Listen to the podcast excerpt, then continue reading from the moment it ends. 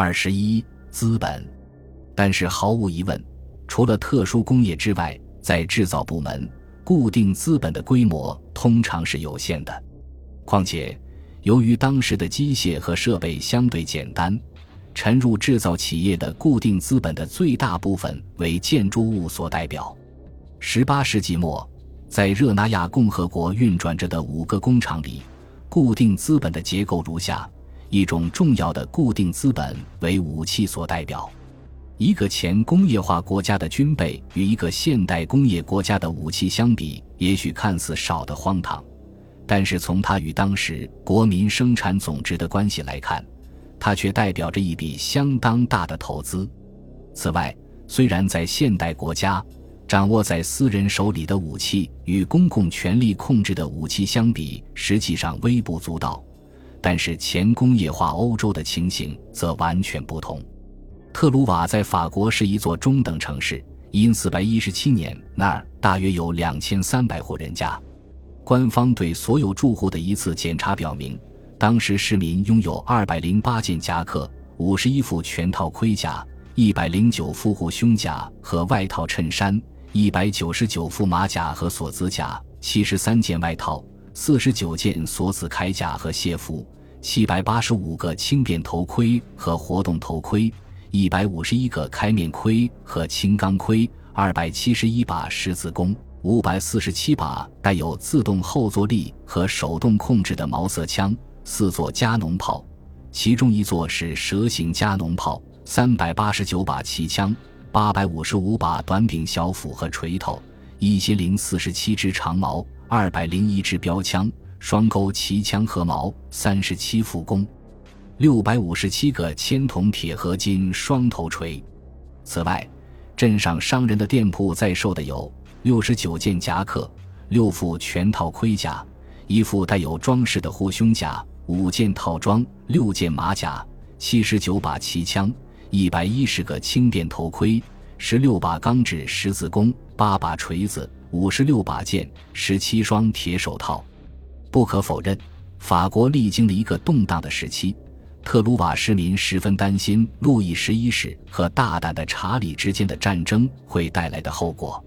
然而，即使在比较和平的时期和比较安全的地区，如果把个体公民手中的军械和公共权力所拥有的武器加在一起，人们就会发现。那种特殊的资本代表着一笔数量可观的财富，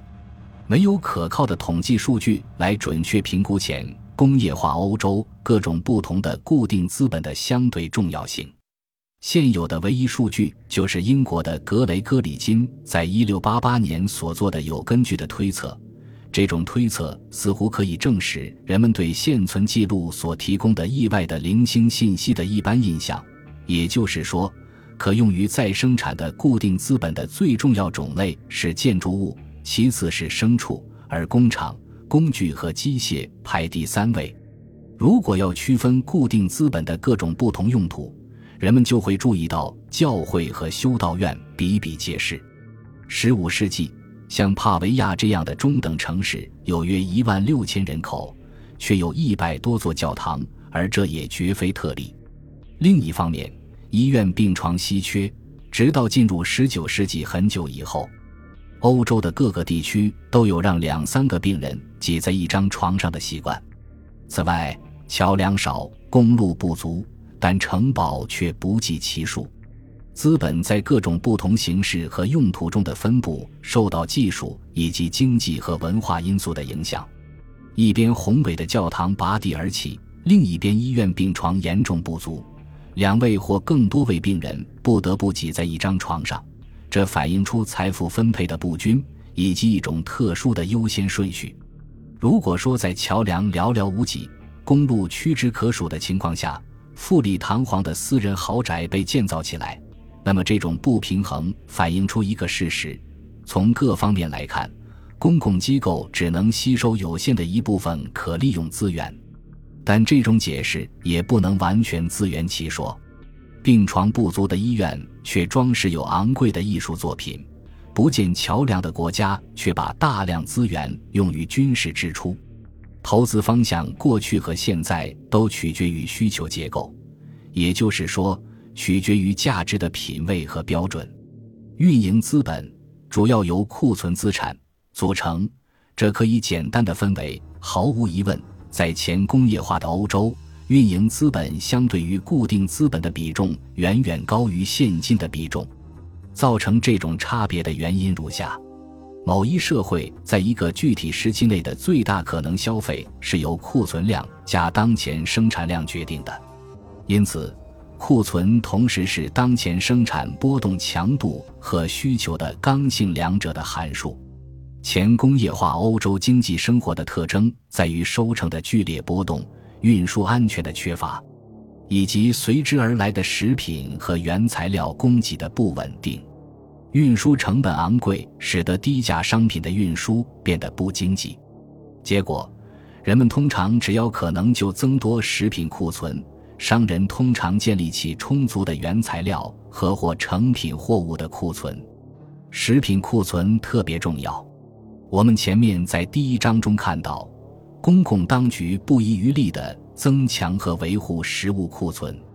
同样的态度也在家庭层次盛行。饥荒和饥饿的幽灵不断在人们的意识里若隐若现，这是一种由恐惧引起的投资。意大利北方小城帕维亚在16世纪中叶大约有一万两千名居民。有一年，这个社区从周围领地获得了两万八千袋小麦，以供目前消费。1555年，人们在家中存有约三千七百袋小麦。当时已经到了五月，最多储存量的十分之一就可以满足当年直到收获季节的消费，因此，剩余的三千三百三十袋属于长期储存。读者会注意到，这种关于食品储存的讨论是以投资为依托的，把小麦和面包当作资本处理，似乎会使有些人感到奇怪。事实上，小麦和面包被消费时就成了消费商品，但是当它们免遭消费而被储存时，像小麦和面包一样的商品，根据定义就成为被我们称为资本的财富储存的一部分。资本的形成以未来为导向，资本供给取决于它承诺的未来的消费数量和它带走的当下的消费数量。创建和维护储存会产生费用。有与仓储有关的成本，也有与全部或部分产品变质有关的成本。如果商人通过借款建立库存，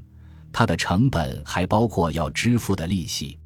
如果商人用自己的资产建立储备，他就会承担机会成本。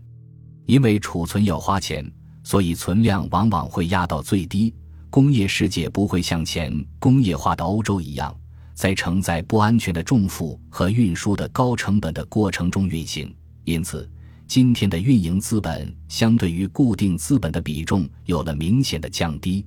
然而，即使在今天，出于对国际复杂情况和冲突的担心，战略物资和基本生活必需品的储备也在明显的增长。这不禁令人回忆起在前工业化欧洲流行的状况。